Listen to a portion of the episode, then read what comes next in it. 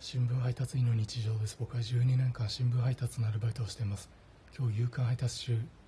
もう一回もう一回。という歌声が聞こえました。これ確かミスチルの曲だよな。桜井さん来てんのかなと思い歌声のする方角を向くとマンションの前に広場がありそこに小学校低学年ぐらいの男女が10人ぐらいいて遊んでいました。その中の男の子一人が「もう一回」口ずさんでいました。男の子は「もう一回もう一回」の部分を何度ももう何回も繰り返していました。あの男の子が生まれる前に発表された曲だと思うんですけどよく知ってるなぁと感心しました。あの男の子多分